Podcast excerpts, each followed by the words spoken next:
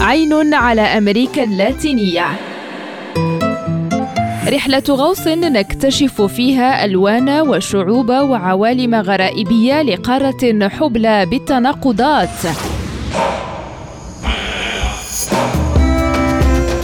عين على أمريكا اللاتينية. برنامج يأتيكم كل يوم على ريم راديو مع هشام الأكحل.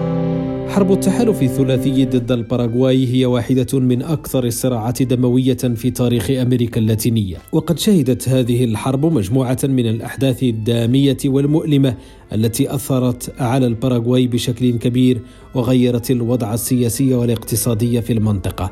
بدأت الحرب عام 1864 عندما قام الرئيس الباراغواياني فرانسيسكو سولانو لوبيس باحتلال إقليم ماتو جروسو في البرازيل وفي السنة التالية تحالفت الأرجنتين والبرازيل والأوروغواي لمهاجمة الباراغواي وفي عام 1866 تمكن التحالف من الدخول إلى الباراغواي واحتلال العاصمة ولكن الحرب لم تنتهي بعد.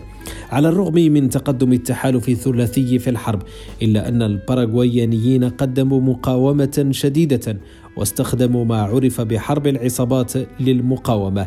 وبدأ الجنرال الباراغواياني خوسيه إدواردو دي أكوستا بالهجوم على قوات التحالف وتمكن من استعادة العاصمة أسونسيون.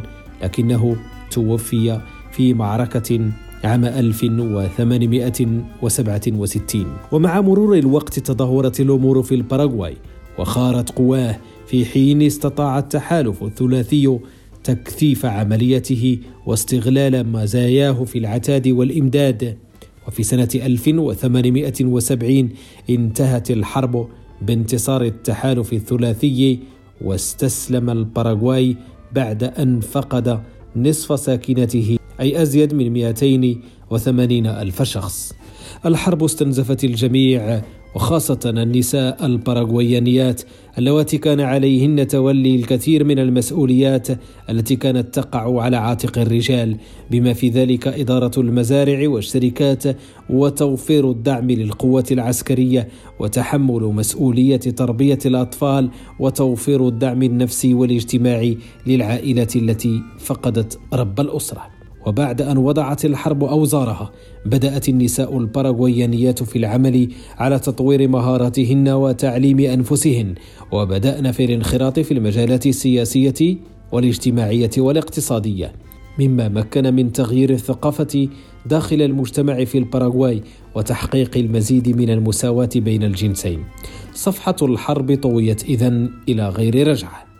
وأيقنت بلدان المنطقة أن التكامل والاندماج الاقتصادي إنما هو التحدي الحقيقي. أما الحروب فلا تجلب سوى الدمار والخراب.